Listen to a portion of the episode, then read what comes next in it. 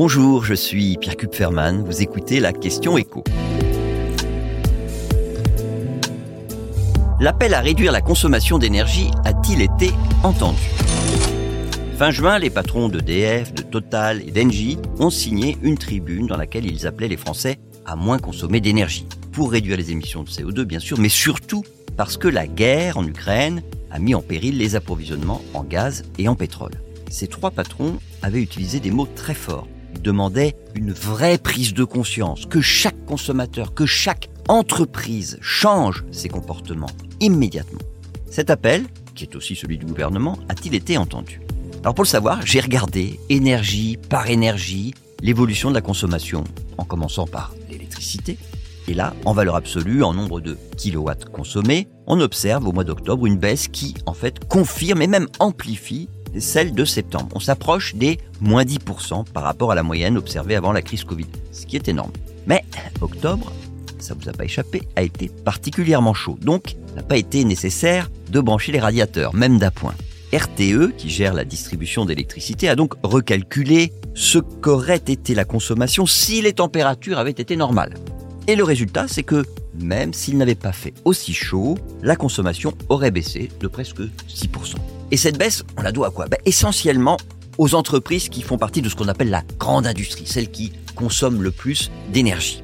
Quand on regarde en octobre ce qu'elles ont consommé, ben on est entre 15 et 20% en dessous de la consommation habituelle en octobre ces dernières années.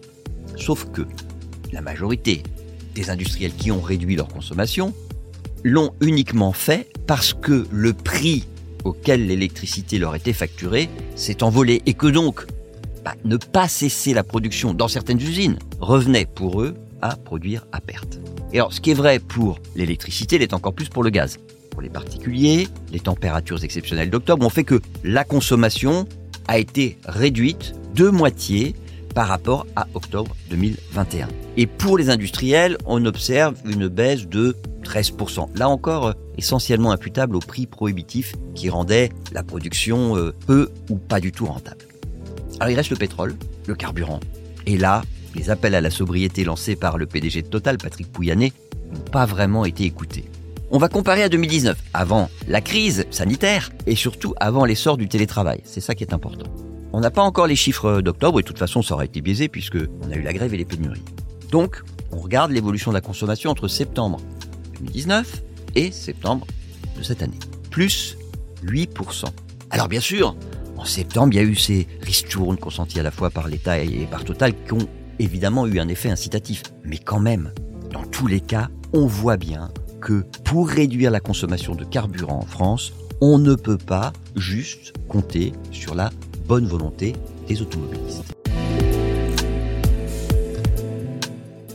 Vous venez d'écouter la question écho, le podcast quotidien pour répondre à toutes les questions que vous vous posez sur l'actualité économique.